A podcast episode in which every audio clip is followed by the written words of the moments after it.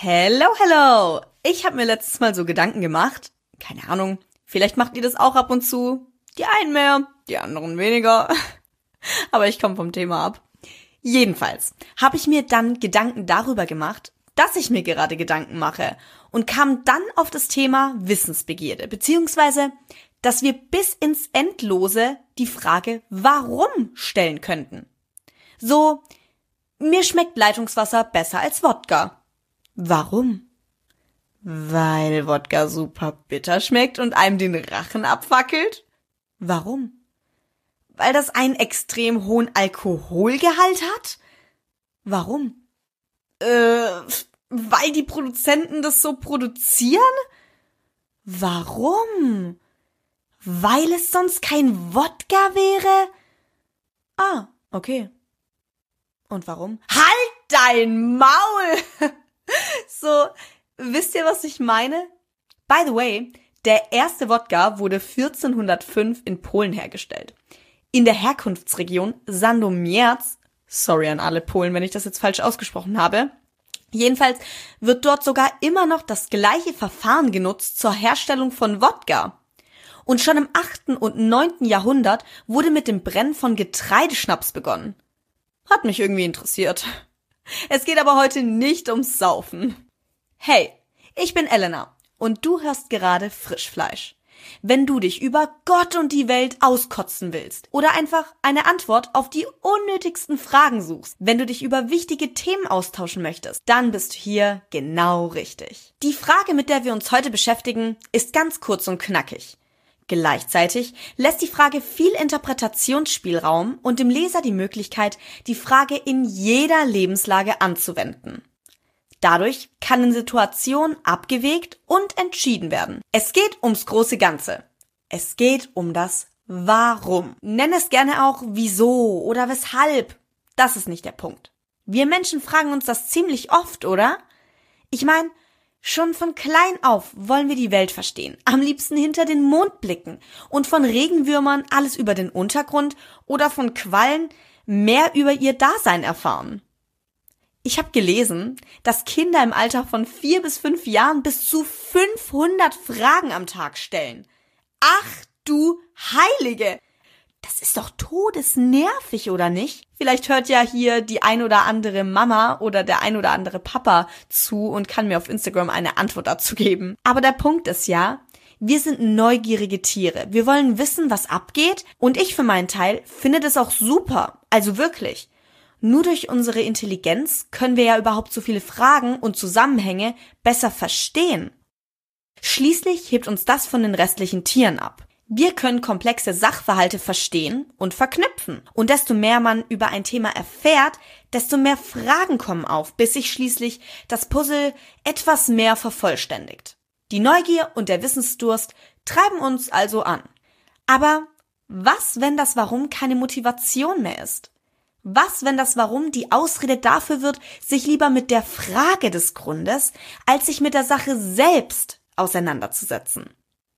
In so einem Fall hat das Warum eine ganz andere Wirkung und Bedeutung. Zum Beispiel beim Thema Sport. Oh, warum sollte ich jetzt überhaupt in Sport gehen? Dieses eine Mal wird doch sowieso keinen Unterschied machen. Oder Menno, warum ist das Leben so unfair? Das, das ist doch alles ungerecht. Das Warum nach unnötigen Dingen kann lähmend wirken und schneidet uns am Ende doch nur ins eigene Fleisch. Es bringt uns einfach gar nichts, diese sinnlosen Fragen zu stellen und direkt mit einer Antwort, die uns gerade so passt, zu beantworten. Wir können in diesem Moment sowieso nichts daran ändern, dass es so ist, wie es ist. Nach vorne zu schauen wäre viel sinnvoller. Vorankommen ist nur durch einen weiten Blick nach vorne möglich. Und nur so kommen wir von der Stelle und können uns aus der Situation befreien, neue Dinge erfahren und lernen, annehmen oder abstoßen. Wir können durch ein sachliches Auge, blickend auf den vorliegenden Weg, das Problem lösen, das wir gerade haben, oder einen neuen Lebensabschnitt beginnen, in dem vieles nun einen Sinn ergibt und in welchem wir uns aufs Neue, in den verschiedensten Lebenslagen die Frage stellen können. Wieso, weshalb, warum? Restlose Aufklärung wirst du zwar nie erfahren, aber die Wissensbegierde ist eines der wertvollsten Eigenschaften, die ein Mensch für mich haben kann. Für mich zeigt das von Intelligenz. Jemand, der das erkennt, dass er nur so wenig weiß und immer mehr Verknüpfungen schaffen möchte, den Dingen auf den Grund geht und neue Erkenntnisse oder Fähigkeiten dazu erlangt. Das ist heiß. Wusstest du eigentlich, dass Krokodile ein Leben lang wachsen? Genauso stelle ich mir unser Gehirn vor. Wow. Was ein Vergleich, Elena. Äh, vergleichst du einfach mal das Gehirn mit einem Krokodil. Worauf ich hinaus möchte, ist, dass man niemals am Ende ist.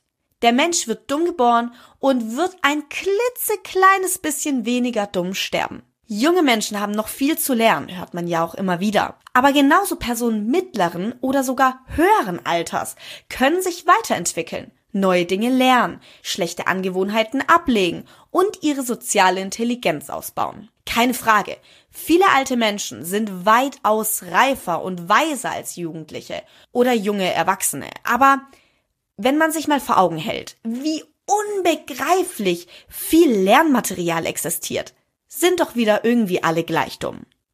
Man kann ja voneinander lernen und wenn jeder dadurch das Fachgebiet des jeweils anderen erkundet, können wir als Gesellschaft doch einen ordentlichen Schritt Richtung Startlinie machen, oder? Und ich sage bewusst nicht Ziellinie, weil es für mich eben keine gibt. Wo ich es gerade anspreche. Ich habe letztens gelesen, dass es wohl nicht diese eine Intelligenz gibt, sondern sieben verschiedene. Also kannst du dich entspannt zurücklehnen, auch wenn es in der Schule echt mies läuft, könntest du ein Genie sein. Generell frage ich mich, wie hoch mein IQ ist. Ich habe ihn noch nie ausrechnen lassen, aber mir ist auch nicht wirklich klar, wie er sich berechnen lässt. Viele haben mir berichtet, dass der IQ-Test sehr mathematiklastig sei und man für viele Aufgaben ein gutes räumliches Denkvermögen benötige. Dann wäre ich so richtig am Arsch. Verdammt. Und als ich dann eben letztens gelesen habe, dass es sieben Intelligenzen gibt, habe ich echt mal kurz durchatmen können. Ja, Elena, es besteht Hoffnung, dass du doch nicht geistig eingeschränkt bist. Nach dem Freudensprung habe ich mich also rangesetzt und recherchiert. Kommen wir also zu diesen sieben Intelligenzen. Es gibt da die sprachliche Intelligenz, die logisch-mathematische Intelligenz, die Bewegungsintelligenz, musikalische Intelligenz, dann die beiden Intelligenzen intrapersonale und interpersonale Intelligenz und schlussendlich noch die existenzielle Intelligenz. Moment, was sollen diese ganzen Intelligenzen bedeuten? Nun ja, die sprachliche Intelligenz bedeutet, dass jemand Sprache, ob Mutter oder Fremdsprache, zu verwenden weiß und sich gut artikulieren kann. Erzählungen, eigene Ideen, Gedanken und Ziele können solche Menschen gezielt ausdrücken und anderen so ermöglichen, sie gut zu verstehen.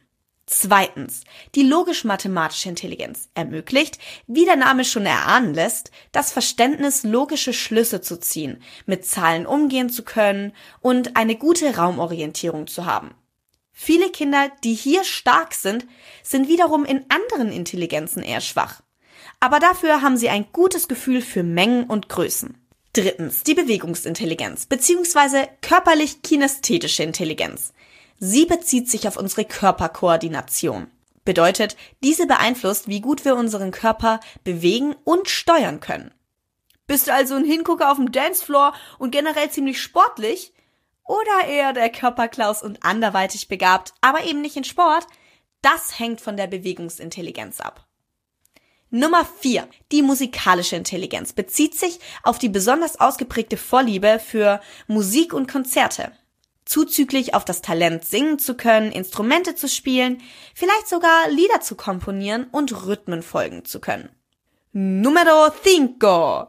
Eine gesunde Selbstwahrnehmung und die Fähigkeit, eigene Gefühle nachvollziehen, zu analysieren und mit ihnen gut umgehen zu können, das hängt von der intrapersonalen Intelligenz ab.